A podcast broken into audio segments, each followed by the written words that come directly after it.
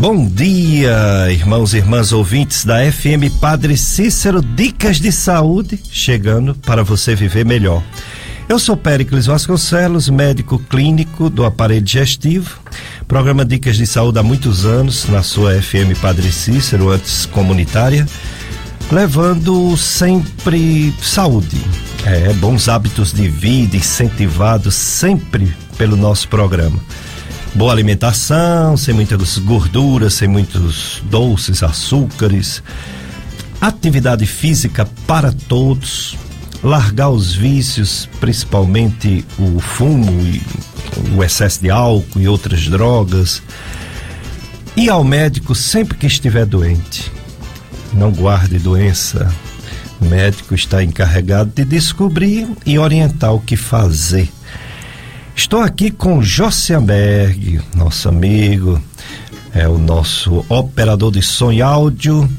Você pode participar, 3512-2000 é o telefone que você pergunta para o nosso convidado, que vou já apresentar. Você faz sua pergunta por áudio, você faz sua pergunta escrito, ou mesmo falando com o Jossenberg.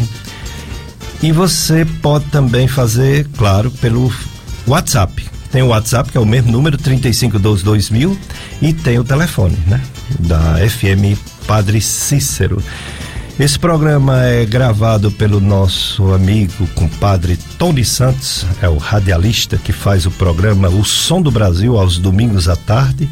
Ele tem o site dele, é clubesintonia.com, clubesintonia.com, do Tony Santos. Então ele deixa gravado esse programa por várias semanas. Quatro programas em podcast. Você pode assistir, ouvir, né? No caso, ouvir. Hoje, infelizmente, não teremos nossa live. Problema técnico, então não teremos a live, certo? Então, quem quiser participar, fazer pergunta, tem que ser telefonando ou no WhatsApp.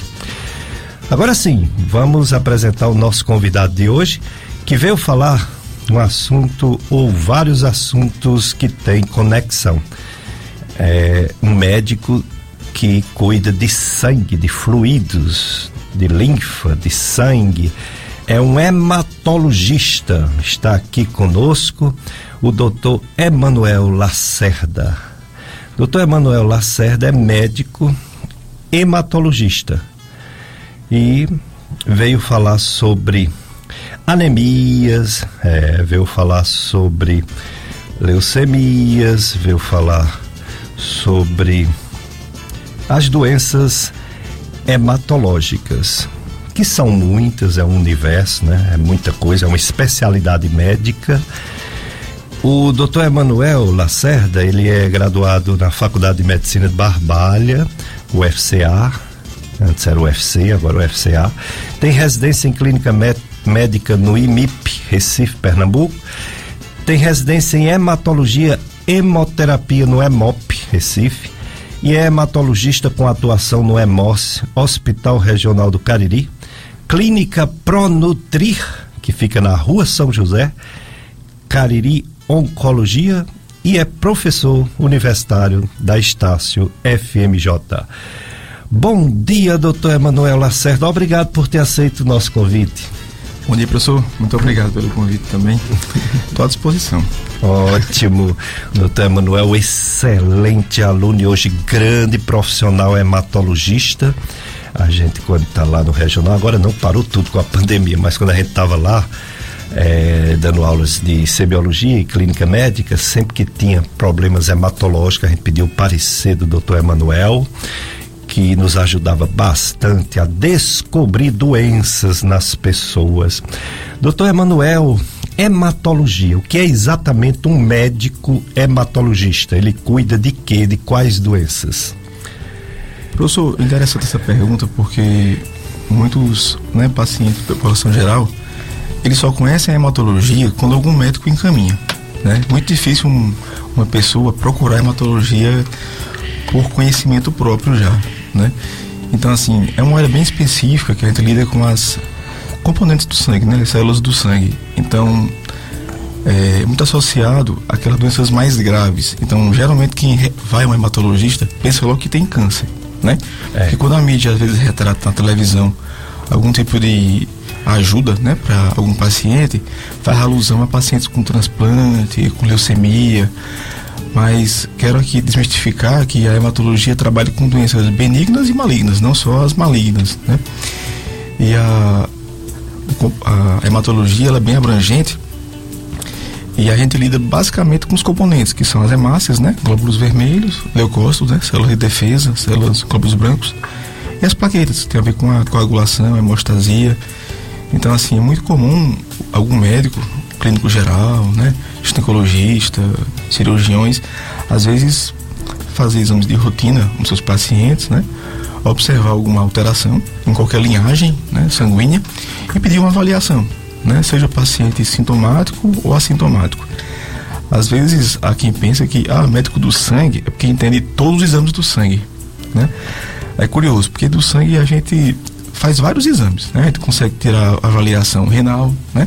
Fazer uma avaliação hepática, avaliação hormonal, mas assim, é, deixar claro que não é qualquer exame de sangue, né? São os componentes sanguíneos, os elementos figurados, né? basicamente as hemácias, leucócitos e plaquetas, né? Então essas, esses componentes, né? Cada um tem suas patologias, né? Para mais e para menos. E de maneira fisiológica não pode estar em excesso nem em falta, né? A... Muito bem. Então nessas nessas é, é, alterações que podem ocorrer no nosso sangue, nos nossos fluidos, alguns é, são considerados doenças, né? Alguns são alterações fisiológicas do, da idade, da, da genética da pessoa, mas alguns são considerados pela medicina como doença. A medicina gosta de catalogar muitas doenças para ver se estudando cada uma delas possa ajudar as pessoas. Então, quais são as doenças mesmo mais encontradas na sua área da hematologia? Pronto, é, separando por, por é, componente, né? As hemácias, no caso, o grande foco seria as anemias, né? Então a gente, quando vê aquele hemograma, né? Um, um item muito importante é avaliar a hemoglobina. Ah. Então, a hemoglobina é que vai dar aquele parâmetro se o paciente tem anemia ou não. Hum. Então, assim, a título de informação, de maneira geral, se convenciona que mulheres têm hemoglobina normal 12,5, pelo menos, né? Ou um hum. pouco mais, e o homem 13 de hemoglobina. Hum. Isso é uma convenção. Sei. Tanto serve para avaliação clínica quanto para doação de sangue. Então, ah. assim, não pode doar sangue se lhe falta hemácias, né? Então esse é o parâmetro que a gente usa. Então abaixo desses valores se considera anemia. Mas o fato de ter anemia também tem vários graus e subtipos. Né? Então assim, de maneira bem grosseira, assim, bem simples, até 10 de hemoglobina é uma anemia leve. Sim. Geralmente os pacientes que têm acompanhamento com qualquer outro médico assistente, geralmente são bem conduzidos, conseguem fazer um tratamento, uma investigação. Então a gente é mais requerido quando a anemia se torna moderada ou grave. Que é quando a hemoglobina abaixo de 10, né? Seria moderada até 7 e abaixo de 7 grave. Uhum. Então vai ter o perfil de paciente que vai se enquadrar mais em ambulatório, né? Em consultório, que é o moderado, e os graves mais em internamento hospitalar. Entendo. Então, essa, essa hemoglobina é uma célula dos glóbulos vermelhos. Então, se ela baixa, a pessoa fica pálida, não é isso? Isso, é uma proteína que é, faz parte das hemácias, né? É o que dá a coloração do sangue, principalmente, que é o vermelho, né? E quando a sua concentração baixa, né? A, a oxigenação dos tecidos fica deficiente. Então vai surgir aquela queixa principalmente de fraqueza de cansaço, fadiga. Então, não é aquela, aquela, aquele cansaço respiratório, né, de ofegante. Não, é aquela falta de coragem. Sei. Tipo assim, ah, você percebe que fazia alguma atividade no dia a dia tranquilamente e passou a sentir dificuldade em relação a isso. Faz com dificuldade. Então, é uma alerta para anemia, por exemplo. Não só isso explica a fraqueza, a fadiga. Mas uma das causas principais de fadiga seria anemia é dessa linhagem quem produz essas células, e não só essas células, os glóbulos vermelhos, mas também os glóbulos brancos, as plaquetas, é a medula óssea, que é Sim. conhecido popularmente como tutano. É, é, é, curioso essa informação porque é, a produção das células, ela acontece constantemente, né? As células elas são produzidas, renovadas, né? E a origem das células fica no interior dos ossos chatos. Então, principalmente o quadril, né? A bacia, o externo. E na infância não, a gente praticamente todos os ossos contêm medula vermelha, né? Que corresponde à hematopoese, mas depois da fase adolescente e adulto, vai tendo mais uma seletividade por algumas topografias e a hematopoese fica mais restrita a órgãos a ossos chatos, né? Então, às vezes se confunde quando se fala em medula óssea com medula espinhal. Então, assim, a medula espinhal é aquela medula que faz parte do nervoso central, né? Que fica no interior da coluna vertebral. Então, quando se fala em medula, lembra logo da parte neurológica, mas não. A medula que a gente fala é o interior de ossos chatos. Sim. Que literalmente quando o pessoal fala assim de interior, é o tutano realmente. Gostoso. de boi, né? De boi. Todo, todo animal tem, né? Esses ossos chatos sim, e tem sim, o tutano, né? Todos os mamíferos. E realmente é bem gostoso. Mas o que explica, por exemplo, uma pessoa que tem anemia não ser doente por, da medula? Tem doenças que também levam a essa anemia? Ah, é o seguinte, anemia assim é um mundo. Né? Quando a gente fala ah, paciente tem anemia, você não conseguiu dizer nada praticamente, porque hum. tem várias causas, né? Etiologias. É. Então, por exemplo, geralmente se pensa nos casos mais graves, que são aqueles medulares, mas na prática a maioria são casos leves secundários. Por exemplo, só em ter uma alimentação deficiente, por exemplo, em ferro, com o tempo vai fazer falta. Ah. Então, sem o ferro, que faz parte da hemoglobina, vai hum. causar uma anemia. Então, assim, a anemia ferropriva é até a mais comum, por sinal. Então, é um dos motivos de ter anemia que não envolve medula óssea. Então, a medula óssea é como se fosse o trabalhador. Então, ela está lá em ação. Hum. Mas se faltar o substrato, hum. costumo comparar com uma obra. Então, é. se eu vou fazer ali um muro, né, uma casa, se faltar o tijolo, eu não consigo subir aquele muro por mais que eu tenha o trabalhador. Então, o ferro seria mais ou menos em comparação com esse tijolo. Então, se a pessoa falta esse substrato, vai ter anemia. Não é, é, o, é o mais comum. Mas, por exemplo, para o sangue ser feito com qualidade, né, a hematopoese, também tem que ter outros nutrientes.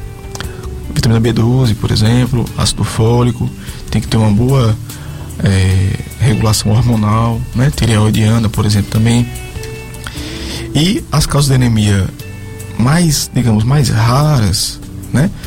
É que a gente envolve as genéticas, né? Que tem uma alteração de nascença da hemoglobina, por exemplo, anemia falciforme, talassemia, são as que mais causam repercussões clínicas desde o nascimento. Por isso que se faz o teste do pezinho, uhum. já que é uma doença mais grave, é importante diagnosticar na infância, no nascimento. Isso. Também temos anemias, por exemplo, hemolíticas, que são aquelas que as hemácias na circulação sofrem quebra. Uhum. Então, assim, são alguns exemplos de anemias que não envolvem a medula óssea primariamente, né? Eles estão no periférico. Quando ela envolve a medula óssea, geralmente são os casos mais graves e que tem correlação com câncer, com neoplasia. Seja primário, porque o câncer se desenvolveu ali na medula óssea, ou porque o câncer infiltrou a medula óssea. Então, tem essas duas opções que geralmente explica a alteração de anemia pela medula óssea. Mas lembrar que são as menos comuns, porém são as mais graves. Entendo. É, nós estamos na FM Padre Cícero, programa Dicas de Saúde. Eu, Jossenberg, você já sabe que o médico é de sangue. o médico é de sangue. É um médico hematologista. É o doutor Emanuel Lacerda, médico hematologista. Então você pode fazer sua pergunta para ele sobre diversos temas relacionados com a hematologia: anemias, leucemias, linfomas, doação de sangue, né? E é interessante, você falou sobre a, a, a hemoglobina, a anemia, quando está abaixo, né? A anemia, a mulher 11,5, 12, 12,5 e homem 13, 13,5, 14. É, essa diferença é por causa do tamanho da pessoa, do homem, da mulher, ou outros fatores, por exemplo, a menstruação influencia perfeito, nisso? Perfeito, é justamente isso. Então, devido à mulher ter o fluxo menstrual, né, que é fisiológico, é regular, Então ela tem uma, sempre um déficit um pouco negativo em relação ao homem. Então por isso se tolera um nível um pouco abaixo do que o homem para a hemoglobina. Aí tem laboratório que não faz essa diferença, uma mulher. É um problema, né? É. Quando eles colocam os valores de referência e a pessoa, em vez de confiar no médico que vai levar o exame, quer logo saber o que tem. Abre o exame. Quando abre o exame, olha lá a taxa e diz: Oxe, espera ainda. Aqui está dizendo que o normal é 14, 15, eu tenho, tenho 12 tô lascada. E não era. É, realmente tem uma certa uma variação discreta entre algumas referências, mas o consenso hematológico, nossa portaria da hemoterapia, ela estabeleceu esse limite. Né? Então 12,5 para mulher e 13 para homem. Entendi. Muito bem. Atenção, empresários da região do Cariri. Começa o ano anunciando sua marca, produto ou serviço na FM Padre Cícero. Conheça nossos planos de mídia promocionais para 2022. Mais informações 3512 2000 FM Padre Cícero 104,5. Quem anuncia colabora com a evangelização e cresce muito mais, cresce a sua empresa. Estamos com o doutor Emanuel Lacerda, ele é médico, hematologista e veio falar sobre as doenças do sangue, da linfa, dos fluidos do nosso corpo veio falar, por exemplo, de anemia, já está falando sobre a, as anemias, que, como ele falou, são diversas, né? Pode não ser uma doença, pode ser uma doença, mas pode ser uma consequência de outro problema, de outra doença, né? E aí os glóbulos vermelhos, hemácias, eritrócitos, né? Eles baixam, né? Isso. Eles baixam, seja por deficiência de ferro, outros elementos, né? Outros Isso. elementos também podem influenciar, né? Vitaminas. Isso, pode faltar o substrato para a produção, pode ter uma falha na produção, hum. que seria intrínseco da medula óssea, né? Sei. Ou destruição periférica, por exemplo, e também as causas genéticas, né? Então, um defeito genético, que é a formação da hemoglobina vai ser defeituosa. Basicamente, as mais comuns, né? A falciforme e a aí, Aí você falou do ferro, das vitaminas, parece que o complexo B é muito importante, né? A B12 é fundamental. A B12. É fundamental, porque ela faz parte da divisão celular. Então, quando falta esse substrato, a célula cresce, querendo se dividir, né, querendo fazer a mitose, e não consegue.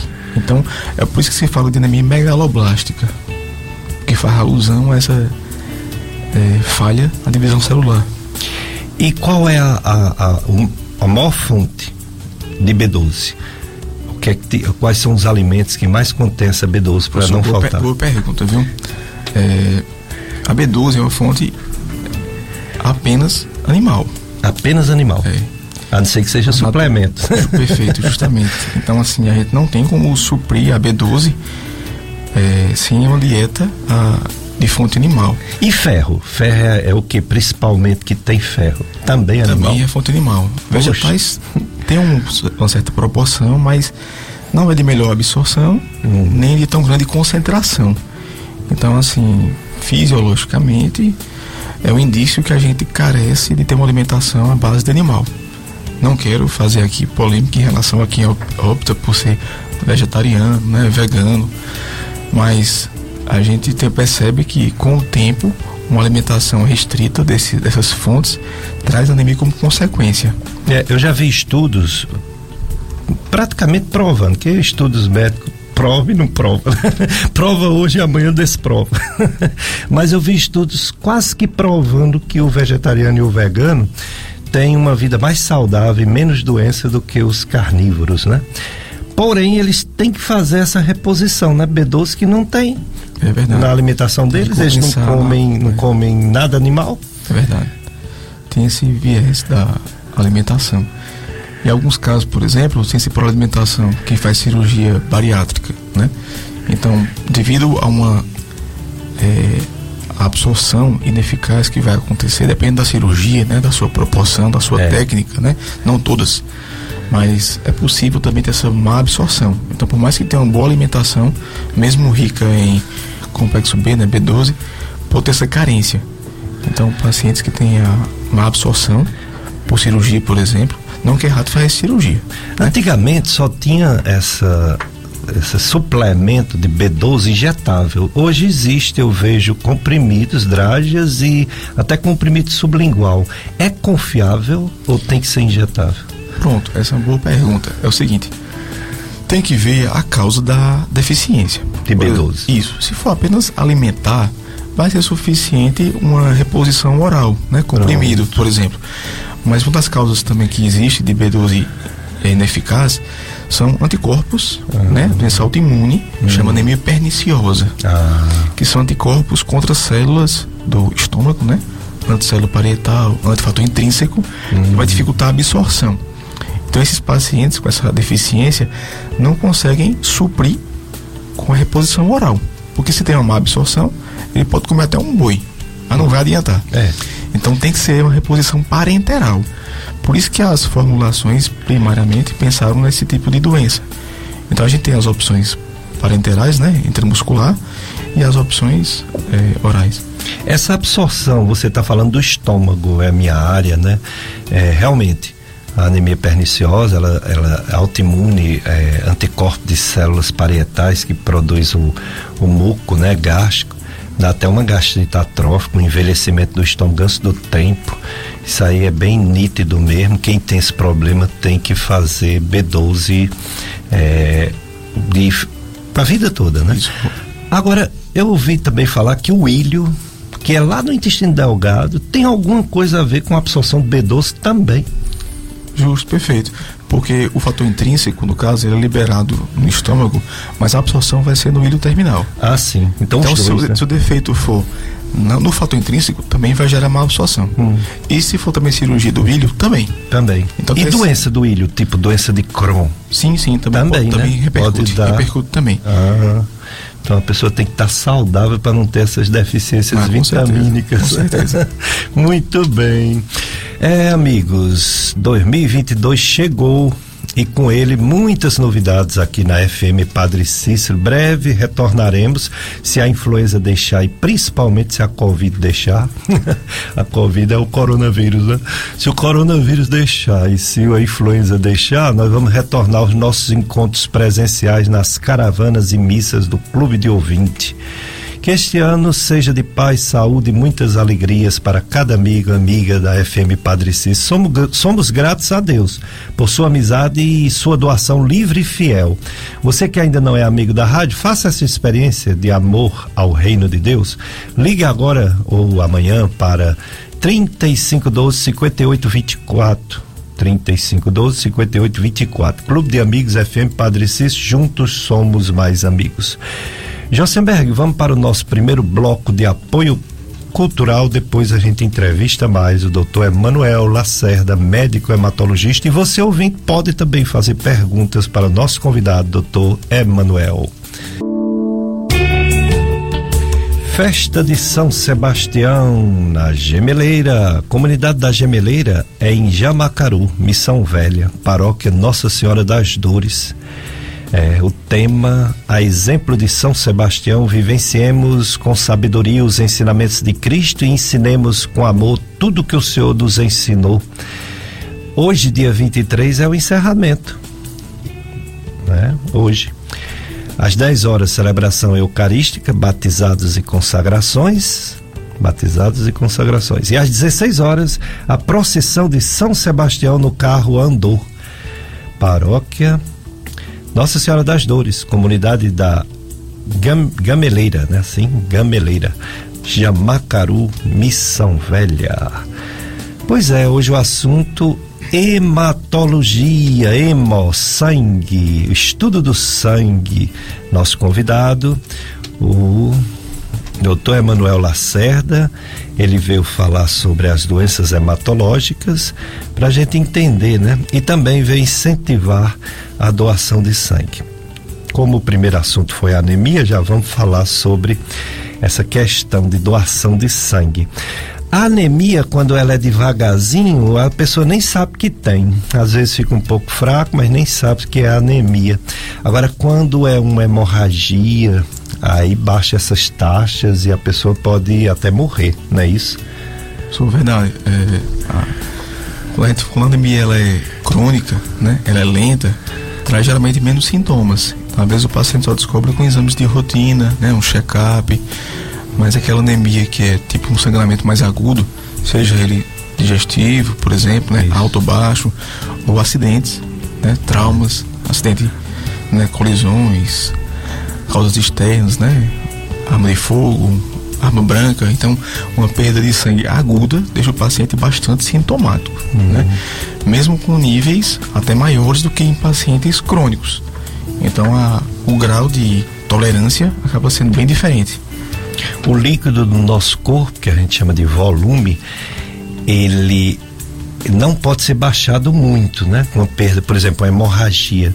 Se baixar muito esse volume de líquido do corpo, o sangue, por exemplo, a pessoa pode ir a óbito por esse mecanismo de, de perda de sangue, né? Sim, isso é, o choque, né? O choque hipovolêmico, né? Ah. Então, assim, quem trabalha com trauma principalmente, né? Cirurgia geral, que pega muito paciente pós-traumatizado, é, estima a porcentagem de perda de sangue e sua repercussão clínica, né? Porque cada vez que perde mais sangue, vai ter que compensar o batimento cardíaco, vai repercutir na pressão. Então chega um momento que o sistema cardiovascular não consegue compensar essa perda sanguínea. Por isso que em hospitais né, de emergência se requer sangue à disposição de imediato, né? o O negativo, né, que é para evitar reações, para poder compensar e evitar o óbito. Mas nesses hospitais de emergência, quando o paciente com hemorragia grave chega, não tem o sangue lá, ele solicita no hemócio, né? Para chegar rápido. Como é isso? Ah, é o seguinte: hospitais de grande porte, né, que tem mais ou menos é, transfusões 60 por mês, por exemplo, já é interessante ter uma agência transfusional no hospital. Ah, com o sangue já esperando Isso, o paciente. Que é o caso do regional, né, ah, Santo Antônio. Muito bem. Então são hospitais que já tem lá uma agência, né? Que é como se fosse um, um núcleo do hemose. Então lá vai ter técnicos de laboratório que mexem com a parte doação de sangue, vai ter bolsas disponíveis, né?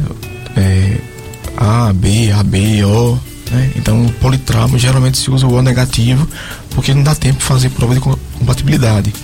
Então, já fica à disposição para esses casos mais urgentes. O negativo que é doador universal. Né? Perfeito, isso mesmo. Isso. Aí, vamos imaginar seja um hospital de menor porte ou mesmo um hospital de grande porte que eles estão organizando lá para trazer o sangue. Se coloca líquido na pessoa para manter um pouco esse líquido do corpo enquanto chega o sangue, não é isso? Sim, justo. Em hospitais que mais distante, menor porte, né, que não tem uma agência interna, vai ter essa dificuldade, mas pode tentar compensar essa perda de volume com líquidos, né? Então o soro fisiológico, o ringer, vai tentar compensar de maneira provisória hidratar, essa né, perda. Né, Perfeito, é hidratar a expansão volêmica, né? Isso, vai tentar compensar. Mas dependendo do grau de perda de sangue, de volume, não vai ser suficiente. Então o choque ele tem vários graus, né? De 1 a 4. Então geralmente os quadro mais grave, né? Precisa de reposição sanguínea de imediato. Os hemós, todas essas unidades de sangue, eles precisam de sangue constantemente, porque os acidentes são inúmeros, seja acidentes de trânsito, seja doenças que causam hemorragia. Então há uma necessidade enorme. Como está o aporte, os doadores de sangue aqui no Cariri, por exemplo? Como está? Está sendo suficiente ou há períodos em que há necessidade de campanhas para aumentar? É, nossa região é abençoada. Né? Graças né? a Deus. Padre Cícero é o grande tutor dessa, dessa bênção para nossa região. E a gente sempre foi farto de sangue, né? Então, assim, é até comum, muitas vezes, as bolsas de sangue da região suprir Fortaleza. Hum, ajudar. Isso é um ponto bem curioso. Interessante. Às vezes acha que o interior é insuficiente, mas não, então, às vezes até supre a capital. Claro, nesse momento que a gente está passando de pandemia, que não quer acabar, né? Então dificulta a doação porque limita os doadores é, em termos de saúde mesmo. Né? Uma pessoa que gripou, que teve uma doença recente, acaba se inibindo de doar sangue. Naturalmente, nem pode, né? Tem que esperar o tempo de recuperação. Então isso faz com que o estoque às vezes fique alerta, né? Nunca teve falta. Até porque assim a equipe é muito é, ágil para convocar, para fidelizar os doadores, porque o mais importante da doação de sangue não é você ir uma vez ou muita gente de uma vez só. mas a continuidade. Você se fidelizar. Doador voluntário, né? Anônimo, altruísta, para manter os estoques. A gente não sabe quando vai precisar de sangue. Claro, tem momentos que infelizmente requerem mais. Tipo, tempo festivo, né? Carnaval, infelizmente, já é esperado um pouco mais de demanda. Acidentes, né? Traumas, feriados, né? Assim, imprensados, tem Isso. esse viés. É. Mas constantemente vai ter as doenças que exigem um, um estoque para compensar, né? As neoplasias, sangramentos, e assim por diante. Doutor Emanuel, hematologista, quem não pode doar sangue?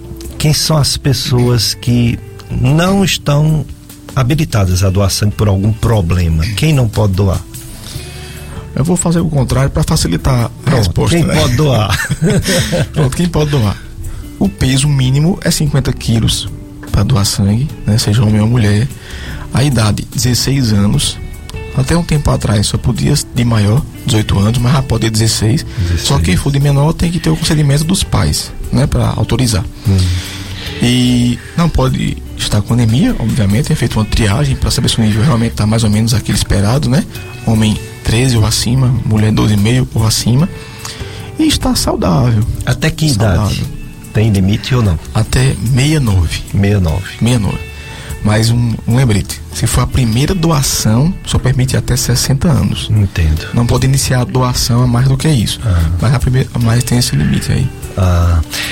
É, no caso, para descobrir um problema, para não passar para o receptor, quem vai receber o sangue, se faz testes, né? Sempre que a pessoa vai doar, ou pelo menos a primeira vez, não sei bem como é que funciona, faz testes, são exames laboratoriais para saber se a pessoa tem alguma doença infecto-contagiosa, não é isso? Isso. É, você faz exames porque mas é um complemento à entrevista. Então, quem vai doar sangue passa por uma entrevista, um profissional, um ensino superior, e muitas vezes enfermeira, depende do local médico também.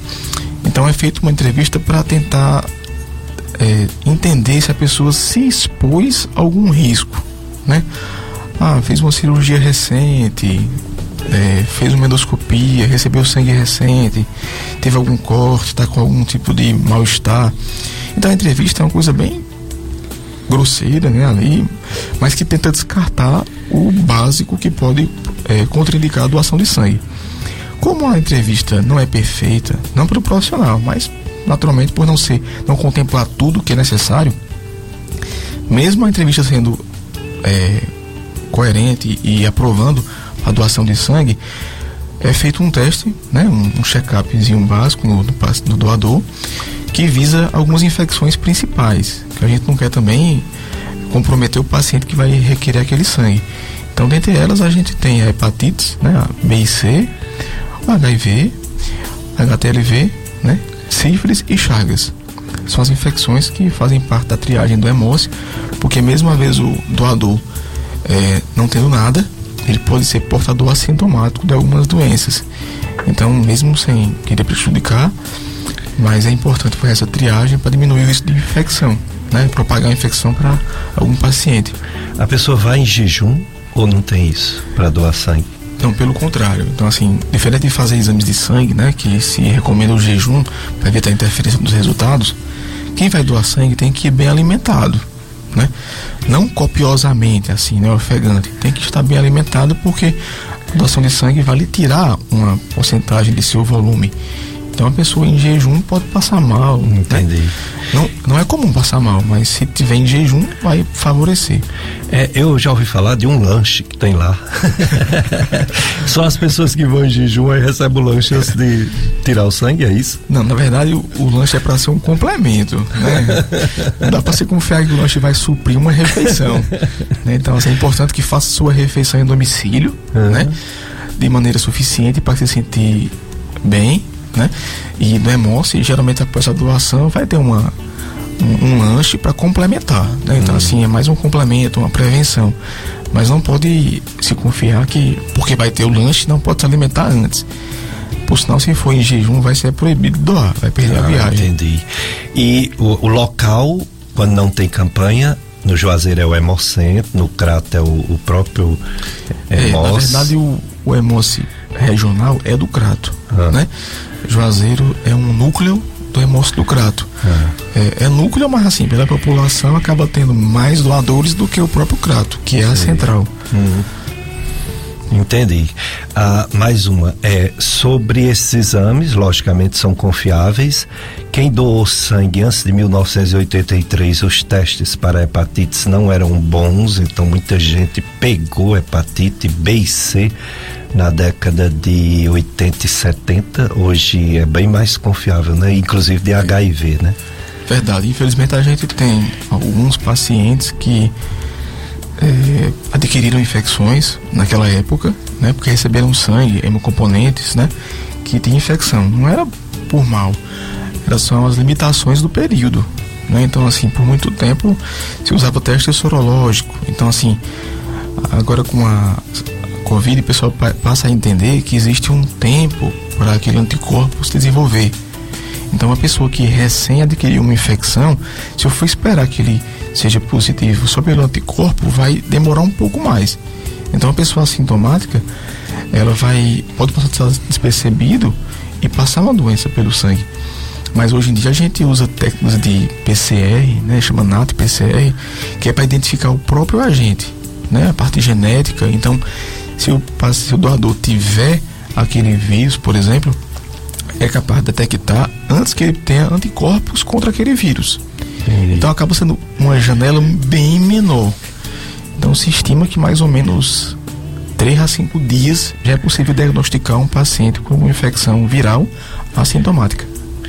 Muito bem, dicas de saúde, eu sou Péricles Vasconcelos, médico que está aqui aos domingos de 7 às 9, antes da missa das 9 horas, que é transmitida pela FM Padre Cícero. Estou com Jossenberg, o operador de áudio e som, e você pode participar do nosso programa ligando 35122000, fazendo sua pergunta ao nosso convidado.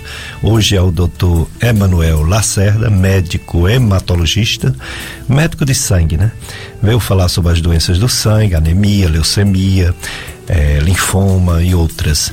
É, o pessoal às vezes confunde, o leigo confunde a anemia com leucemia. Quando recebe a notícia que está com anemia, fica logo assustado. A leucemia até pode ter anemia, mas anemia não é leucemia, não é, doutor Emanuel? É curioso essa dúvida, porque tem essa, essa dúvida realmente, pessoal. Os pacientes têm essa, isso em mente. Porque a, a leucemia, né, para explicar um pouquinho a ordem, a leucemia leva à anemia. Né? Assim, tem essa tendência de levar à anemia. Então, quando a gente vê aqueles pacientes mais graves, né, com em quimioterapia, esperando transplante algumas vezes, o pessoal vê que eles estão com anemia e tem aquelas campanhas para doação de sangue. É. Então, às vezes o pessoal associa que quem vai requerer a doação de sangue por ter anemia é porque tem câncer, né? Mas é possível ter anemia por várias causas, como eu falei no começo, né? Várias causas de anemia existem que não são apenas neoplásicas, né? Por câncer e que podem requerer transfusões, por exemplo. Mas quem tem anemia, dependendo da etiologia, não necessariamente vai adquirir um câncer, não. É porque o, o, o, o sintoma pode ser semelhante, que é a anemia. Entendi. Mas não necessariamente é igual. É, já tem uma pergunta para o doutor Emanuel, mas já que tocou no assunto leucemia, leucemia é câncer, mas não necessariamente a pessoa vai morrer. Tem vários tipos, né, de leucemia e nem sempre é, é tão grave que a pessoa está desenganada pelos médicos de forma alguma, né? Isso, é porque a, quando se fala em leucemia, geralmente na mídia, né, se faz alusão às leucemias agudas. Isso. Né? Então, por ser mais graves, elas exigem muitas vezes uma quimioterapia mais intensa, né? Cai o cabelo, deixa bem debilitado, dependendo de transfusões muitas vezes. E alguns casos requerem transplante de medula óssea para achar um doador compatível, seja familiar ou no banco de doação nacional. Mas também tem as leucemias crônicas, né? Então, hoje em dia, as leucemias crônicas elas são passíveis de tratamento em ambulatório. Né? Então, no consultório você consegue atender o paciente, ele vai receber a medicação para tomar em casa e vai conviver com aquela doença. Infelizmente, a gente não consegue falar em cura hoje em dia para leucemias crônicas, não consegue falar em cura, mas tem um controle muito bom com o medicamento. Então a gente diferencia, para ser mais assim técnico, a linhagem da leucemia. Então, ah. para o leigo, a gente fala leucemia aguda e crônica. Certo. Mas a linhagem também pode ser duas, que é linfóide e mieloide. Ah. Então, ao todo são quatro tipos de leucemias, basicamente. Duas então, agudas e duas crônicas. Isso, sendo que a leucemia linfóide aguda, linfocítica crônica, mieloide aguda ah. e é, linfóide crônica, né? Ah. Linfocítica crônica. LLA, LLC, LMA, LLA. Sei. Então uma pessoa com uma leucemia crônica, ela pode ter uma vida normal, mesmo não curando, e logicamente morrer de outra coisa, e não da leucemia, né? Isso, perfeito. É como a gente costuma comparar com doenças crônicas, mas que não alarmam tanto. Por exemplo, hipertensão, diabetes. É. Doenças que hoje em dia. Também não tem cura. Perfeito, a gente não tem cura e convive com medicamento. Então, Isso. essas leucemias crônicas, né? A LMC e a LLC, a LMC já adquiriu essa vantagem. O medicamento foi padronizado pelo SUS também e consegue tratar via ambulatorial só com comprimido. A LLC está em transição, então ainda se oferece uma quimioterapia um pouco mais agressiva, mas tem uma tendência já de aprovação de medicamento oral para ficar só acompanhamento de ambulatório. Então, sem os inconvenientes de internamento, de complicações e uma vida com melhor qualidade, melhor bem-estar, mesmo com tratamento. Muito bem. O Cícero daqui de Juazeiro, ele dá bom dia, bom dia para você também, Cícero. E ele usa uma, uma medicação chamada Marevan, é um, um anticoagulante, né? E ele ele disse que tem que fazer exame de sangue de vez em quando por causa do risco de uma hemorragia, né? Principalmente quando ele vai fazer algum procedimento, como por exemplo extração de dente. Ele utiliza. É, ah, parece que ele diz ao contrário, parece que ele utiliza quando vai extrair o dente, eu não entendi bem. O que falar sobre esses medicamentos anticoagulantes? O Marevan, que é o mais tradicional, tem um agora mais novo, né? O Xarelto. É, ele fala de procedimento como extração de dente. Eu acho que é porque ele utiliza o medicamento e tem que fazer exame quando vai, ah, né? Entendi. Aí já é outro ramo, né, da hematologia, que seria a hemostasia, né? Hum. Então, tem pacientes, por exemplo, quem tem teve alguma trombose, é. Né, uma trombose venosa profunda, tipo membro inferior, né, nas Isso. pernas, né? Então quem tem uma trombose vai tratar com anticoagulante. É. O anticoagulante, assim, mais clássico, né, mais tradicional, é a varfarina. Né? A varfarina. O nome comercial seria o Marevan pela patente, mas a varfarina, a, é. a substância.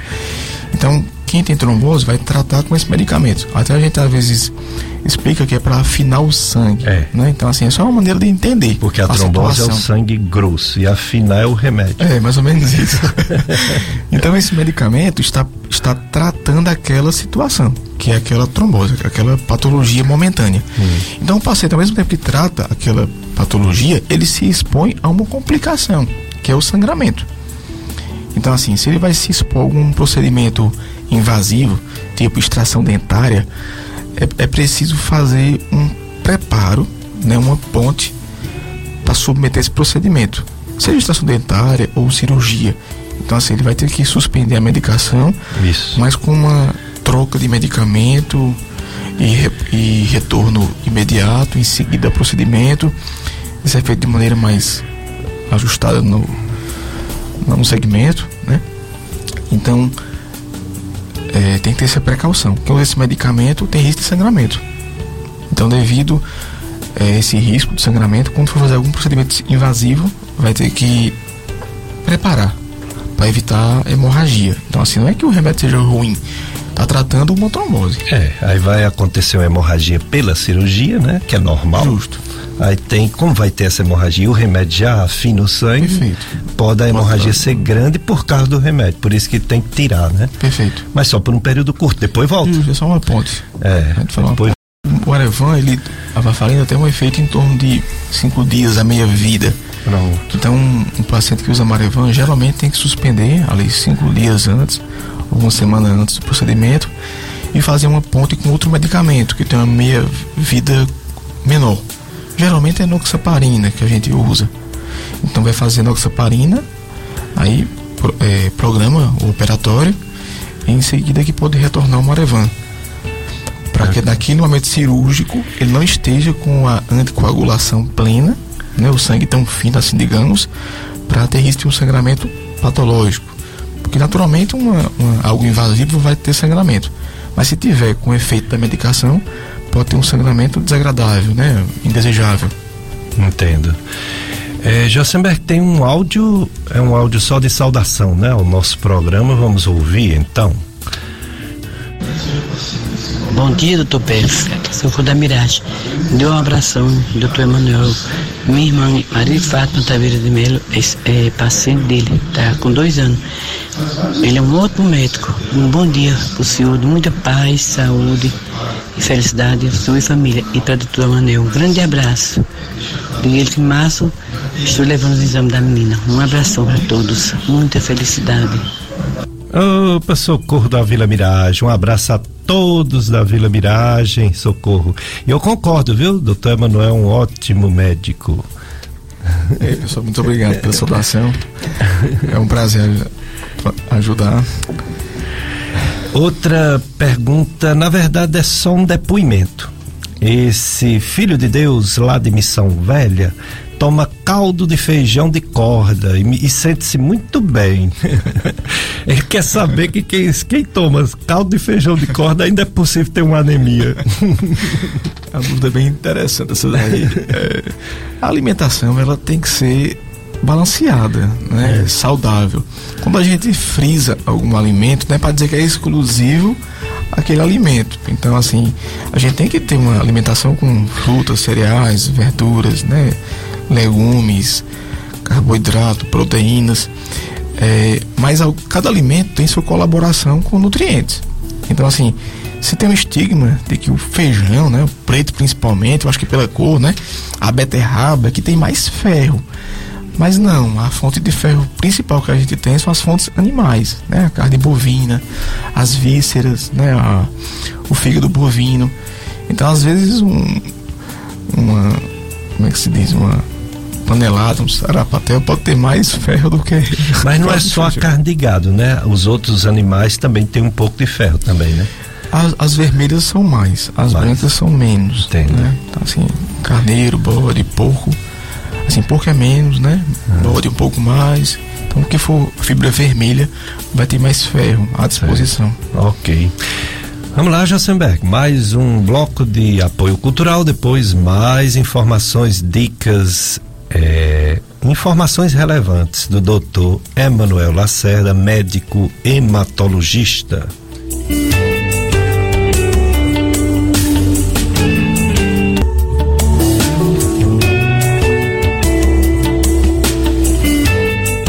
Dicas de Saúde FM Padre Cícero. Hoje é um dia que eu trouxe um grande amigo, um ex-aluno e um amigo, um médico competente, doutor Emanuel Lacerda, ele é médico hematologista, Emoce, Hospital Regional, é professor universitário da Estácio FMJ e veio falar sobre anemias, leucemia, daqui a pouco linfoma, etc. Já tem perguntas para o nosso convidado, doutor Emanuel. A pessoa diz: Bom dia, doutor. Quando eu faço muito esforço, sinto-me cansada e tonta e com muito sono. O que poderia ser? É a Dark daqui do aeroporto em Juazeiro. Cansaço, tontura e sonolência quando faz esforço. Bem amplo, né? A situação. É. Bom dia, Dark. É o seguinte. É subjetivo assim a gente definir se isso realmente é patológico ou não, né? Porque assim é, é mais fácil saber se é, se é uma doença se a pessoa tipo assim mudou o padrão. Né? Então assim, se a pessoa tinha aquela rotina e aguentava aquela rotina e passou a não suportar mais, aí é um indício que pode ter alguma alteração. Mas é um, é um limiar muito subjetivo de paciente para outro, né? De pessoa para outra. Mas assim, isso poderia ser, não falando que é, anemia, por exemplo, algum grau de anemia que pode estar incomodando o seu potencial de exercício físico. Pode ser. Mas Às vezes você faz um hemograma e não encontra nada. Às vezes é questão de tolerância, né? De é, vigor físico.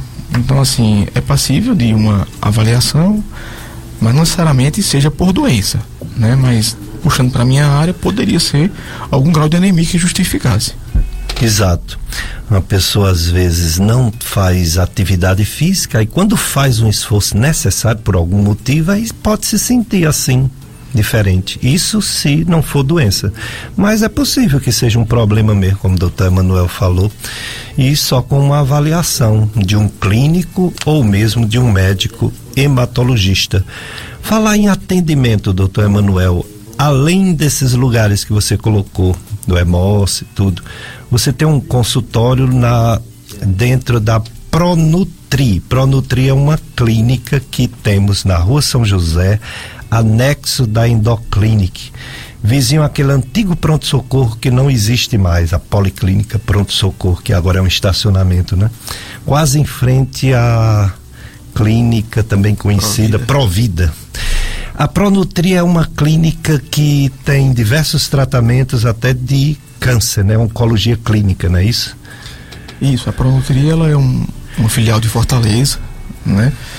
Ela veio com a intenção de cobrir a parte de oncologia da região e dentre a oncologia geral também tem alguns tipos de câncer hematológico, né? São bem menos do que a oncologia geral, uhum. mas o grupo ali ele visa diagnosticar e tratar esses pacientes com câncer, seja hematológico ou não.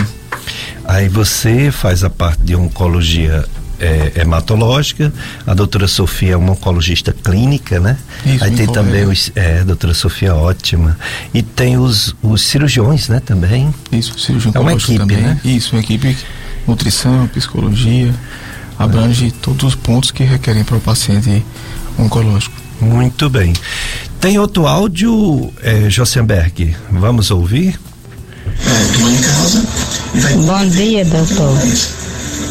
Doutor, eu gostaria de saber, aqui é segundo, sítio Trejão, eu fiz um exame e o Limor, lim, linfocisto típicos, ele deu com alteração um pouquinho, isso não tem nenhum problema não. Ele deu 45 e mil cento e trinta e cinco, mil e trezentos e cinquenta. Ele deu um pouco alterado, porque nesse risco que tem, ele deu já no vermelho. Isso não tem perigo, não? Ela pode ter uma vida normal. Pronto, é, o, quando vocês fizerem qualquer pergunta aqui para a rádio, por favor, diminua o volume da rádio, né? Porque a gente tá com dificuldade de entender a pergunta. Vamos tentar ouvir novamente para entender esses números dos linfócitos típicos e atípicos. Bom dia, doutor. Doutor, eu gostaria de saber, aqui é segundo, sítio Eu fiz um exame e o. Limor, lim, linfocisto típicos, ele deu com alteração pouquinho, isso não tem nenhum problema não. Ele deu 45 e mil cento e trinta e cinco, mil e trezentos e cinquenta. Ele deu um pouco alterado, porque nesse risco que tem, ele deu já no vermelho. Isso não tem perigo, não? Ela pode ter uma vida normal mesmo.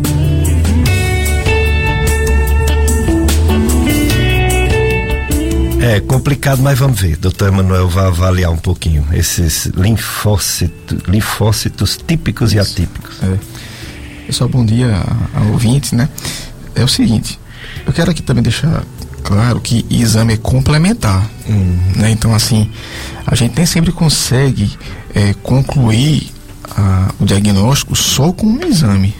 Né? Então, assim, Eu costumo falar que médico é um investigador, né? Detetive. É, ele junta um quebra-cabeça. Né? Isso, a gente não é Deus, né? A gente comete erros. Longe disso. Com certeza. Ciência da incerteza, medicina. Com certeza. A gente tenta juntar as informações o máximo que pode para chegar mais próximo de uma conclusão, né? Mas assim, os exames têm parâmetros, né? Que são direcionamentos. É, não quer dizer que porque um exame está fora da faixa é uma doença e, e vice-versa.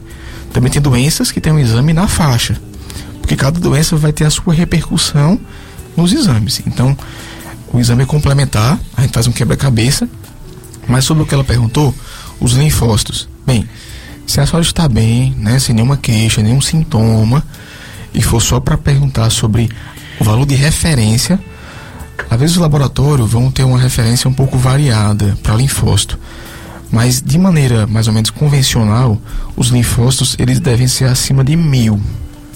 A porcentagem vai ser é, correspondente ao leucócito total, mas de maneira absoluta, o linfócito está acima de mil, pelo que a senhora falou, se foi 1.100, 1.100, se eu não me engano, está na faixa de normalidade.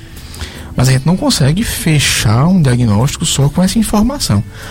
Mas, assim, por referência, está normal. Mas não dá para dizer que tem correlação ou não com nenhuma doença. É, exatamente. É muito bom o doutor Emanuel ter falado isso para a gente aproveitar e, e explicar para o povo. Tem gente que diz: Eu não vou para médico, não, vou fazer a, é uma tomografia, vou fazer uma ressonância magnética. Os exames, eles não decidem qual é a doença que as pessoas têm. É uma avaliação do médico como um todo. O médico pergunta, faz uma história, examina a pessoa e pede alguns exames, como o doutor Emanuel falou, complementar. Um complemento. Esse complemento pode ajudar né, a chegar na doença ou não ajudar. O mais importante não são os exames, o mais importante é a consulta médica. Pela consulta médica, o médico já sabe o que é que a pessoa tem e ele quer uma confirmação através de exames. O exame pode confirmar ou pode não confirmar. Exame não é matemática, 2 mais 2 é igual a 4. Não, exame também pode errar e não é maldade de ninguém errar. É porque são números e números eles às vezes saem um pouco do padrão. Assim como as doenças, elas não são iguais. Então, confiar, confiar no médico, confiar no médico que você escolheu, que ele vai juntar esse quebra-cabeça, como o doutor Emanuel falou, e tentar descobrir o que é que você tem para fazer um, uma melhora, né? um controle, um tratamento. Já a Cristina, doutor Emanuel, do bairro João Cabral, ela tem 58 anos, ela fala que tem problemas crônicos. E aí ela tomou a primeira dose da Covid-19 e passou o dia dormindo. Depois tomou essa dose. Quando acordou, muito mal-estar. E com um fogo no corpo inteiro, um fogo insuportável. Ela quer saber o que é isso, é só da vacina mesmo, ela está com alguma doença. Bom dia também a, a ouvinte, a Cristina. Bem, essa questão da vacinação, é, com a Covid ficou mais aguçado, né? Informação sobre vacina. Mas a gente tem um calendário vacinal bem amplo, né? Desde o nascimento e que a gente já cumpre, né? Com nossos filhos, né? As crianças e que cada uma tem seu potencial de reação, né? Desde as mais leves às mais graves. Mas no geral é, é esperado um certo mal-estar, moleza com algumas vacinas, porque você vai injetar em seu corpo um agente estranho, só que com potencial maléfico mínimo. Então o corpo vai dar sinais de produção de anticorpos, né, de imunidade e que pode repercutir no seu organismo. Então, as vacinas geralmente de vírus atenuado trazem mais sintomas do que aquelas de vírus não atenuados, né? Por exemplo, é, a vacina da febre amarela, por exemplo, é mais passível de reações, enquanto que uma vacina só geneticamente formulada tem menos reações. Mas assim, essas reações que acontecem mínimas não são preocupantes e geralmente mostram que a sua imunidade está em atividade. Né? É, um, é um bom indício, por sinal. É, já que é mexendo com a imunidade, quanto mais reação, parece que a vacina pegou, né? Porque vacina não só dessa doença, mas das outras também, tem isso. Às vezes não pega. Quando pega, parece que dá uma reação maior, né? Sobre vacinação, é, em crianças, que é a polêmica do momento, né? Tem um depoimento aqui de um médico pediatra, nosso amigo Dr. Nilo Jobson. Ele, eu convidei para ele vir, não pôde vir, mas ele mandou um depoimento sobre vacinação em crianças. Ele diz, Dr. Nilo Jobson, que está recomendando as vacinas para todos os pacientes pediátricos dele, de acordo com a recomendação das sociedades brasileiras e Cearense de Pediatria, assim como recomendação da Sociedade Brasileira de Infectologia.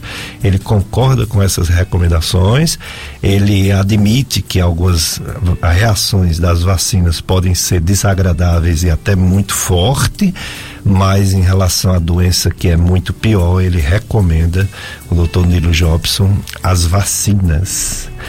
É, tem uma outra pergunta para o doutor Emanuel, é da dona Josefa. Ela quer que fale sobre o teste de fa falsização das hemácias. É, seria esse termo mesmo? O resultado do dela deu positivo. E ela também falou que deu leishmaniose. É, a questão da, da, das hemácias, né, falciforme a positividade de leishmania que o doutor Emanuel comente. Ah, bom dia também a, a ouvinte. Esse teste de falsização, ele é um pouco assim mais antigo, mas a intenção dele é avaliar quem tem a anemia falciforme. Isso. E é grosseira seria para isso, que é a alteração da hemoglobina, né? Mas o exame principal hoje em dia para ter essa dúvida é a eletroforese da hemoglobina, hum. que a gente vai ver a as cadeias né, proteicas e vai ter noção se tem alteração genética ou não. Então, assim, isso é o que ela fez, acho que foi só uma triagem, mas que para confirmar existe a eletroforese de hemoglobina. Para um, uma geração mais recente, que tem o teste do pezinho, já é passível de diagnosticar na infância. Uhum. As gerações, acho que há mais de 20 anos, não teve esse privilégio de ser tão acessível quanto é hoje e pode ter o diagnóstico mais tardio atrasado, né? Porque não fez a triagem no Natal. Mas o exame principal seria a eletroforese de hemoglobina, que vai definir se realmente tem alguma hemoglobinopatia, seja falciforme, talassemia, as principais. É, eu, eu, recebi aqui por hoje a gente recebe tudo, né, por via redes sociais, né?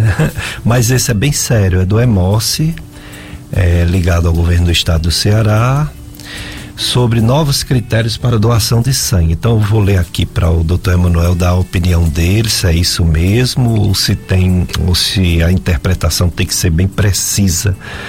Pessoas com diagnóstico suspeita de Covid-19 estarão aptas a doar 10 dias após a completa recuperação. Não é isso?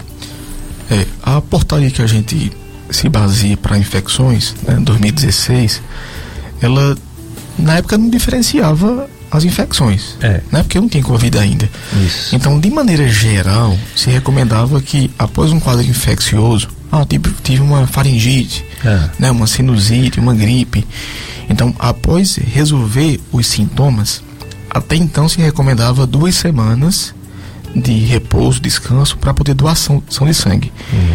Eu acho que a entidade agora, né, ela tentou encurtar mais o tempo para evitar a baixa de estoque. Exato. 10 dias, né? Pouca é, coisa, né? 14 para é, 10. Então, assim, de maneira genérica, a portaria recomenda duas semanas, mas essa atualização, ela percebeu que é, vai ser mais prudente para ganhar mais estoque de hemocomponentes e não vai causar nenhum mal, malefício ao doador, nem ao receptor.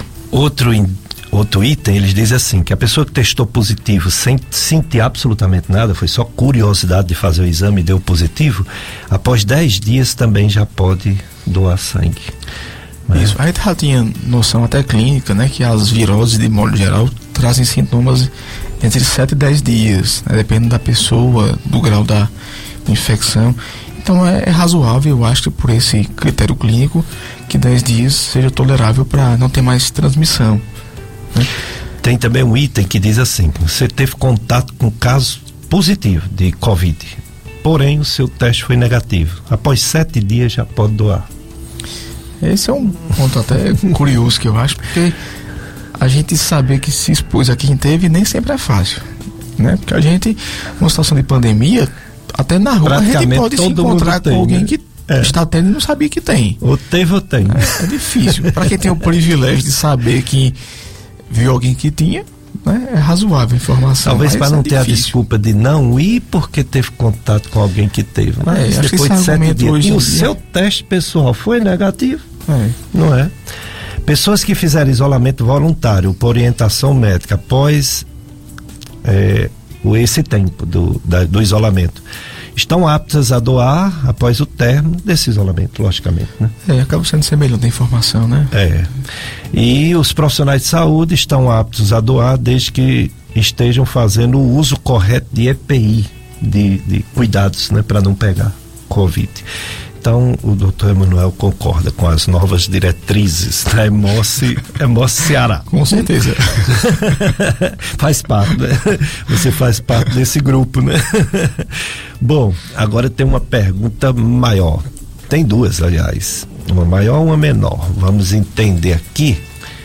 É, primeiramente, parabéns aos métodos Dr. Pérez e Dr. Emanuel Lacerda. Muito obrigado por mim e por ele. Programa tão rico de conhecimentos e excelentes dicas de saúde. Por gentileza, se puder esclarecer uma dúvida, agradeço fortemente. Existe algum impedimento em termos de tempo para fazer doação de sangue para quem fez endoscopia com uso de sedativo? Porque da última vez que fui ao Hemocentro em Juazeiro, não passei na entrevista que a equipe de enfermagem fez. O questionário dizia que o prazo mínimo para quem fez endoscopia são seis meses. Seis meses. Somente após esse período, após seis meses da data da endoscopia, poderia voltar a doar sangue. É com muita alegria que acompanho nas manhãs de domingo o programa de Saúde. Deus cuide de vocês e família. Agradeço de coração e novamente parabéns. Assinado Luciano, é paciente, meu paciente e fã do programa. Obrigado, Luciano. Realmente, o Luciano me falou isso no consultório e eu estranhei, estranhei bastante. Achei totalmente sem lógica, mas quem sou eu? Eu não sou hematologista, então eu disse, Luciano, quando eu levar o doutor Emanuel, me lembre de fazer essa pergunta para ele. E aí, Eita, doutor Emanuel, por que, que, que situação, hein? Professor, é o seguinte, é, a hematologia e a hemoterapia, né, assim como a gente segue protocolos clínicos na hematologia, também a gente segue diretrizes da hemoterapia. Então, assim, o Ministério da Saúde, ele tem a portaria 2016, que é 158, que ele atualiza o mecanismo de doação de sangue, né, de tratar com os hemocomponentes. Então, assim, é uma legislação que o Ministério fez. Sim. Né? Então, assim, não foi da cabeça da profissional de ah. que entrevistou ela lá, que na hora julgou que era seis meses. Hum. Então, assim, se ela for doar sangue em Pernambuco, é a mesma coisa. Se for em São Paulo, é a mesma coisa. Porque a resolução, né, a lei que a gente segue, vem de um órgão superior hum. para os hemocentros. Então a gente só obedece. Certo. Eu não sei dizer assim bem qual critério assim de estudo que justifique esse prazo de tempo mas para cada situação clínica vai ter um intervalo que se pode doar sangue. Para endoscopia, se determinou que seriam seis meses. Ah, mas pode ser menos? Talvez até possa, mas a gente segue a lei. Isso não foi de minha cabeça, nem da colega que entrevistou. Então a gente tem um manual. As coisas que. situações que se repetem mais, a gente até lembra, né? Mas alguma situação que foge do comum, a a, a enfermeira vai lá e pesquisa o tempo para poder informar o doador. Por exemplo, quem faz uma tatuagem, o Ministério recomendou que 12 meses de intervalo, porque usou uma agulha, um procedimento com potencial de infecção. Ah, mas eu fiz num lugar bem renomado, com asepsia. Não, tudo bem, nada contra. Mas o Ministério determinou que seriam 12 meses. Para quem faz piercing, por exemplo, também, tatuagem endoscopia se tornou seis meses para doação de sangue. Então, cada situação vai ter um período estimado de segurança. Mas deixar claro que não vem da cabeça da profissional que entrevistou. Isso é uma lei e a gente não tem como desobedecer a lei, a gente só cumpre. É, eu entendo. Pode ser que futuramente modifique, né? Que tem sempre esses consensos, diretrizes, né? Agora eu, eu relembro quando eu voltei para o Cariri em 1989, eu tinha que tomar uma decisão muito importante na minha vida, comprar um aparelho endoscópio caríssimo, preço de um carro, não era um carro comum não, era um carro assim importado do exterior caríssimo e eu não tinha aquele dinheiro de forma alguma. Eu tinha que pedir emprestado a um banco. Era coisa de 17 mil dólares e eu não tinha. E quando eu fui no banco pedir o, o financiamento, um colega médico chegou e disse: é louco Ninguém faz endoscopia enquanto não esclarecer essa história da HIV. O HIV foi a década de 80, final da década de 80. Ninguém faz endoscopia, o pessoal só faz endoscopia em hospital, em emergência, vomitando sangue. Ninguém faz endoscopia. Você vai ter esse prejuízo, você não vai tirar esse dinheiro do aparelho. E isso modificou minha vida profissional, porque quando eu tive condição de comprar um aparelho e estava um pouco melhor a situação do HIV, é, eu já não estava tão apto a fazer endoscopia, tive que contratar um médico que tinha feito o exame de forma mais moderna, né? Eu aprendi uma, uma endoscopia diagnóstica e quando eu resolvi investir já era uma, uma endoscopia terapêutica, já era para fazer tratamento, cirurgia, biópsia, tudo. Eu não tinha aprendido assim. Então, tem uma certa lógica, né? A, a, o pessoal costuma dizer uma frase popular que a, a voz do povo é a voz de Deus. a voz de Deus é a voz do povo. Porque como o povo tinha medo de fazer endoscopia porque podia pegar alguma doença, veja aí, seis meses vai ver que tem algum perigo mesmo. É melhor seguir essa diretriz até ser bem estudado, né? Não é? Verdade. pois é. A outra pergunta é bem mais específica. A paciente, ela tem exatamente uma anemia por insuficiência da vitamina B12. Anemia megaloblástica, né? Ela pode ter outras doenças por causa dessa deficiência da B12, doutor Emanuel? Ah, pergunta interessante, viu? É, quando a B12 está baixa, né? Ela pode ser por uma má alimentação, né, insuficiente, ou por uma má absorção. Geralmente, quando acontece a má absorção, é por uma alteração autoimune. Então, vai ter anticorpos ou contra células parietais ou fator intrínseco, vai dificultar a absorção. Então, doenças autoimunes, muitas vezes, elas vêm associadas.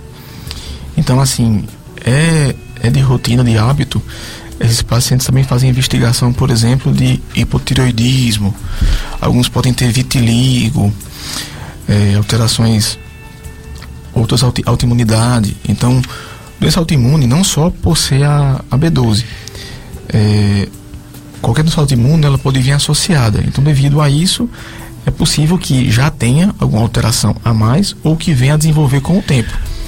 Então, mais ou menos o motivo seria esse, por ser uma doença autoimune, nada contra a vitamina, né? porque é uma doença anda associada com algumas outras.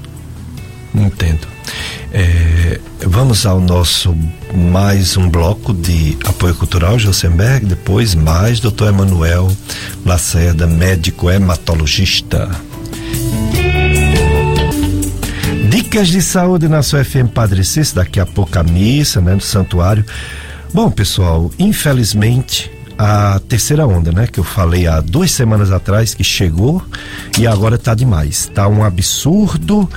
É, temos muita influenza, mas temos muito Covid. Em Juazeiro do Norte, boletim informativo da, da Secretaria de Saúde de Juazeiro do Norte, nós estamos com 1.737 pessoas em isolamento por Covid-19. 25 pessoas internadas. Pra vocês terem uma ideia, a semana passada, a média de internações eram sete pessoas nos hospitais. Agora, aqui no Juazeiro, agora 25. E o número de isolamento social era em torno de. É, gente perde até as contas. era em torno de 199 pessoas, 180 em casa. Pulou para 1.700 e tantas. Então é um absurdo, né? Um aumento de mais de quase 200%. pessoas com Covid, né? Sem falar dessa influenza que também está lotando os hospitais. Infelizmente houve uma morte. Em uma semana houve uma morte. Semana passada nenhuma morte. Ou seja, ainda bem que a quantidade de casos novos não está sendo proporcional a mortes. Significa que essa variante Omicron, ela não é tão letal como se já tinham dito por aí afora.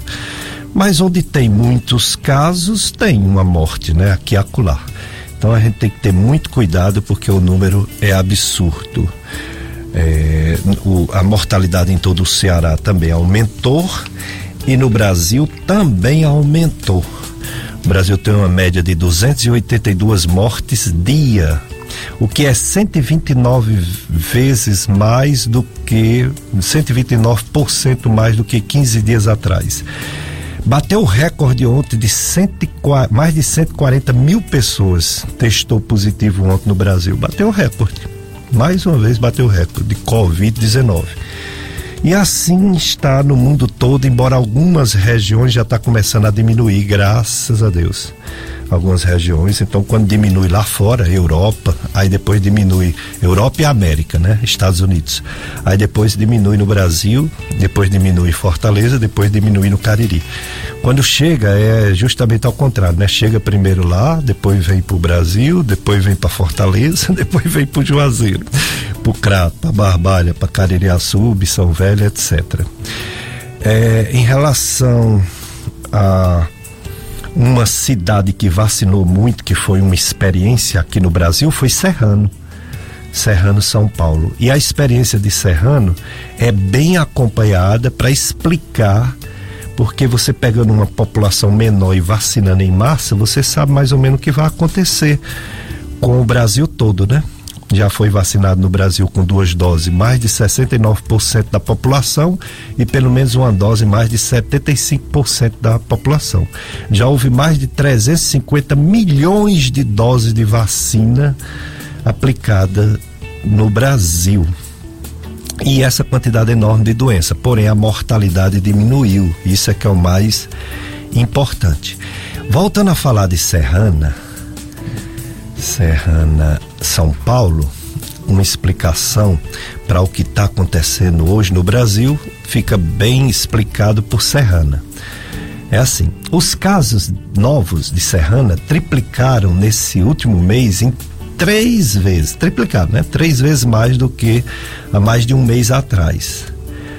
Porém, com esses 895 moradores de Serrano que pegaram a Covid, três vezes mais do que um mês atrás, só houve uma morte nesses 895. Então, um óbito nesse, nessa quantidade enorme de pessoas doentes. É a prova realmente de que, primeiro, esse vírus, quando ele se modifica, o doutor Pablo, infectologista, explicou aqui pra gente, para sobreviver, o vírus ele se modifica, ele faz mutação, né? Variante e ele, graças a Deus, fica menos forte. Porque a, a, é o que ele quer sobreviver, ele quer continuar vivo no meio dos homens, né? no meio do povo. Aí ele fica mais fraco. Primeira coisa. Segunda coisa, imunidade de rebanho existe. Quanto mais gente pega, menos casos graves da próxima vez e menos gente pega. Terceiro, a vacinação.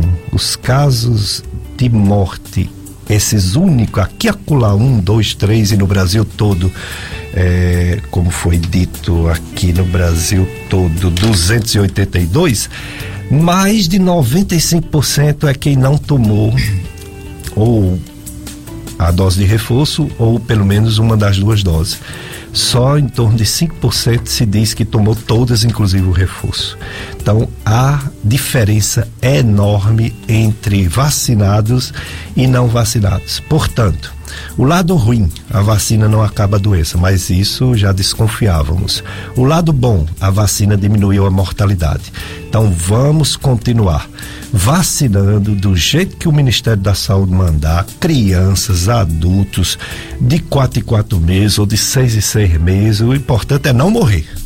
Pega a doença, gripe, todo mundo pega. Agora, não morrer é o principal. E também ter esperança de que isso vai diminuir, porque as ondas elas vêm e elas vão. Elas não ficam, né? Ainda bem, graças a Deus. Mas virão outras, virão, virão outras. Mas teremos sempre novos, novas vacinas e eventualmente até algum tratamento mesmo, remédio que ainda não tem bom hoje, mas poderá ter. Então, máscara, todo mundo de máscara, é, isolamento social, se possível, trabalhar por necessidade, não se aglomerar, ficar se divertindo, todo mundo reunido, é, evitar festas populares, para ver se a gente consegue passar por essa terceira onda que estamos realmente no auge, né? No auge da terceira onda. O assunto de hoje é hematologia. O nosso convidado é o Dr. Emanuel Lacerda.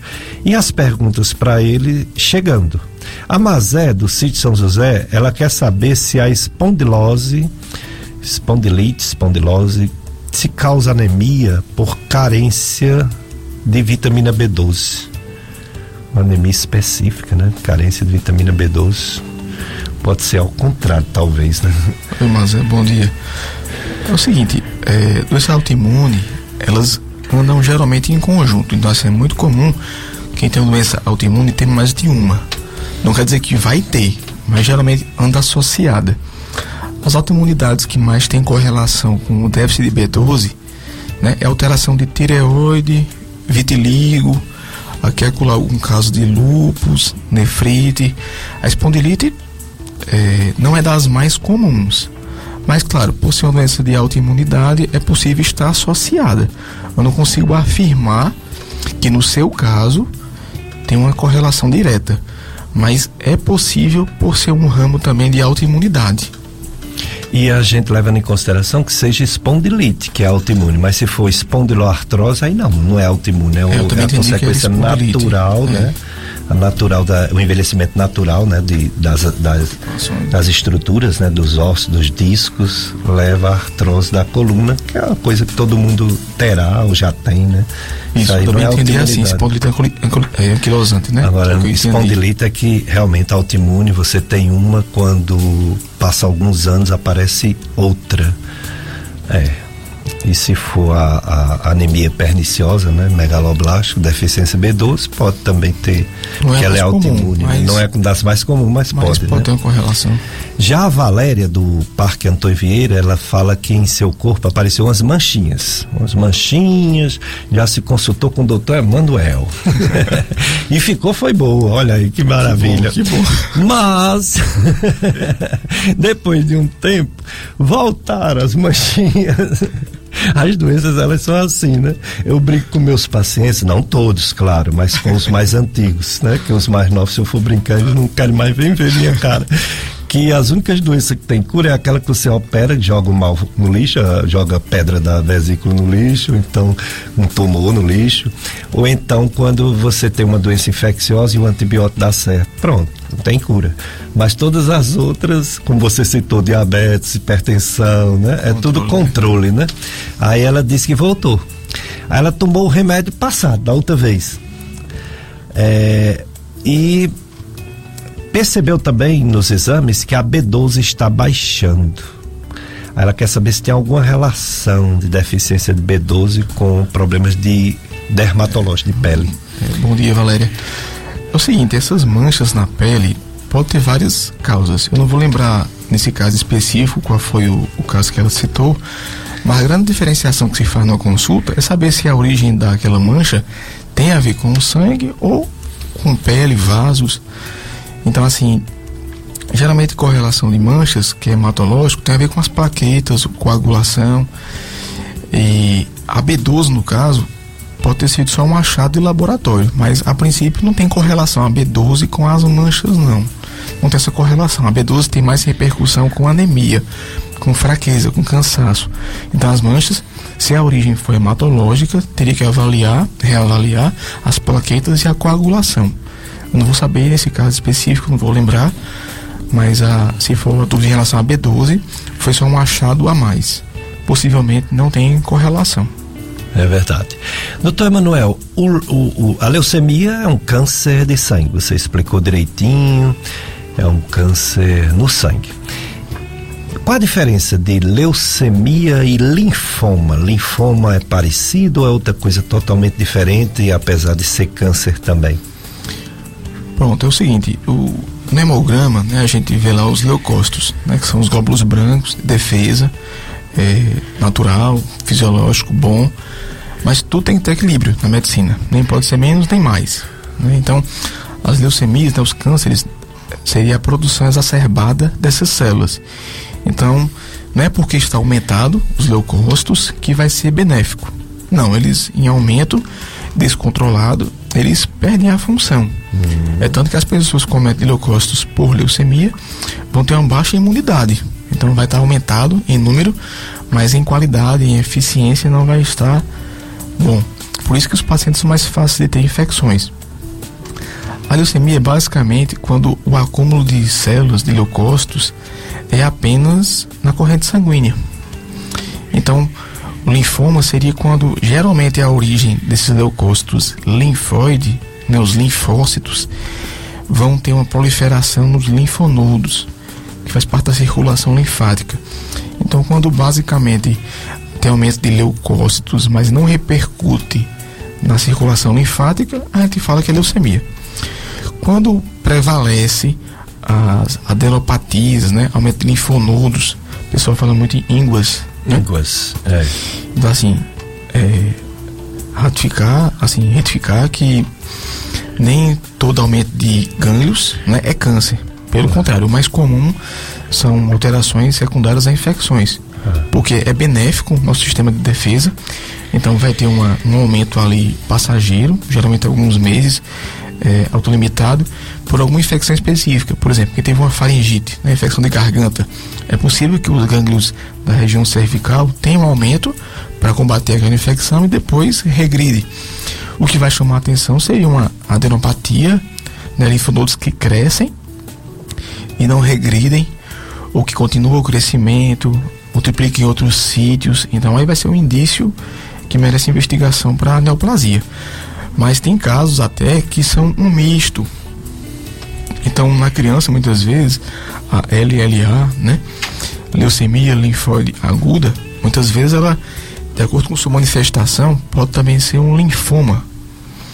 Então, tem situações que a gente não consegue diferenciar se o paciente tem mais uma leucemia ou mais um linfoma. No adulto é mais fácil essa diferenciação, mas na criança às vezes tem esse misto de alteração que não dá para classificar exclusivamente um ou outro. Mas a terapia, ela busca a linhagem, então vai ser semelhante, não causa diferença não. É mais uma questão acadêmica de classificação. É, esses tipos de cânceres que você está falando, tanto a leucemia quanto o linfoma, diferente dos outros cânceres, que é um tumor e tem que tirar com cirurgia, esses têm tratamento, né? Tratamento sem ser cirúrgico. Isso, perfeito. Diferente de, uma, de um câncer de órgão sólido, né? Digamos um câncer no rim, um câncer no estômago, que você vai lá e retira, né? Muitas vezes com cirurgia, aquele câncer. Um câncer hematológico, ele está na corrente sanguínea, né? Então, assim, como é que você faz uma cirurgia para tirar o sangue do corpo? Impossível. de maneira bem grosseira, né? Mesmo se o gânglio tiver aumentado, o fato de tirar aquele que está maior não vai curar Justo. a doença, né? Justo, porque o gânglio que está cometido ali, é, não quer dizer que é só ele. Toda a circulação está comprometida. Então, geralmente se trata câncer oncohematológico, é, né, com quimioterapia e se complementa muitas vezes os linfomas com radioterapia, mas no geral não se faz cirurgia, apenas para a biópsia. A biópsia é para diagnóstico, mas não visando a cura. É. O, os linfomas, eles têm uma divisão com o nome de uma pessoa chamada Hodgkin, né? Hodgkin não Hodgkin. Qual a importância de saber se o linfoma é Hodgkin ou não Hodgkin? Ah. Bem, a diferença clássica é porque o linfoma de Hodgkin ele tem uma célula específica, né? O nome técnico é a célula de Louis-Steinberg. É uma célula que provoca inflamação ao seu redor. Tem um melhor prognóstico, tá? E geralmente acomete mais a cadeia axial. Então, o que seria isso? É mais a região do pescoço, né? a região supraclavicular, o, do tórax. Então, tem um melhor prognóstico e tem uma célula mais específica ao diagnóstico. Então, quando o linfoma não é de Hodgkin, todos os outros entram no outro bloco. Mas às vezes acha que existem dois linfomas, né? Hodgkin e o, um linfoma não Hodgkin. Não, mas não Hodgkin são todos os outros que existem que não são Hodgkin. Ah, Ou seja, mais de 100 subtipos na classificação. Então, tem importância mesmo é você saber o subtipo. Hum. Então, assim, ou o linfoma é de Hodgkin, e se ele for não Hodgkin, qual? Qual? Né? Porque pode ser folicular, né? Aí esse não Hodgkin, ele talvez responda menos a quimioterapia do que o Hodgkin ou é igual? Os dois respondem. Isso, assim, de maneira geral, os linfomas de Hodgkin respondem melhor à quimioterapia. É. Tem uma chance de cura maior. É. Os, os linfomas não Hodgkin depende do subtipo. É. Mas de maneira geral, eles dão mais trabalho. Entendo. Responde a quimioterapia, mas às vezes são mais fáceis de recidivar, né? O câncer volta. O malte é não Hodgkin, né? Esse Isso, que leva perfeito, o nome malte. Perfeito. O malte, né? Da mucosa, é, o gástrico principalmente, é. né? Pela bactéria H. pylori. Então ele é um, um subtipo, não Hodgkin, mas que é excelente de ser tratado. Muitas vezes nem usa quimioterapia.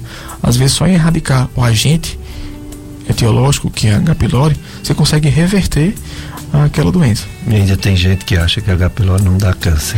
dá até malte, quanto mais câncer no estômago, hein? É. Pois é. O problema é que todo mundo tem, aí o pessoal acha porque todo mundo tem, acha que não dá câncer, né?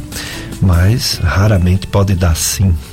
É, em relação a o tratamento, essa quimioterapia que cura ou não, às vezes cura um linfoma, né? Às vezes não. É, temos aqui no Cariri e, segundo, temos no Cariri, sim. Temos na rede pública, no Hospital São Vicente de Paulo, que é o hospital que tem o, o serviço de oncologia. Sim, isso mesmo quem tem essas patologias pode ser assistido tanto na rede pública quanto na rede privada. Sim. Na rede pública, aqui na região, a referência é o São Vicente de Paulo, né, em Barbalha. Vai ter que ter toda aquela regulação, encaminhamento. Também a rede privada também é possível de tratamento. Não as leucemias. Elas exclusivamente têm que ser internado por ter um potencial de gravidade maior. É. Mas os linfomas e seus derivados, né, mieloma, é possível tratar de maneira ambulatorial. Ou seja, comparecer aquela sessão de quimioterapia e depois voltar para a residência e marcar o outro ciclo. Muito bem, doutor Emanuel Lacerda, agradecer sua vinda aqui, tantas informações importantes que você passou. E vamos precisar sempre, viu, de você aqui conosco, explicar, enfim, todas essas informações, elas são úteis e obrigado por ter vindo. Professor, bom dia. Obrigado aos ouvintes, obrigado também ao convite. Fico lisonjeado pelo convite demais. É, por sinal, eu fui seu aluno, né? O senhor lembra que eu fui seu aluno? Eu acho que lembra, né? Lembro demais, lembro de você. em dezembro do ano passado. Como lembro, como lembro. A gente sempre lembra os alunos de destaque. Ah, que bom.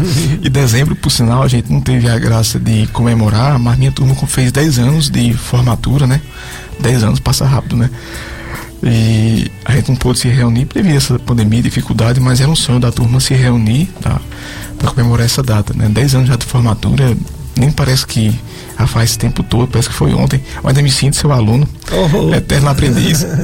É colega agora, somos professores da mesma faculdade, isso é Verdade. uma honra pra gente. Lisonjeado demais. Muito obrigado, Emanuel, doutor Emanuel Lacerda. É, e obrigado também, Josiamberg, sempre aqui conosco, dando essa cobertura, esse apoio excelente.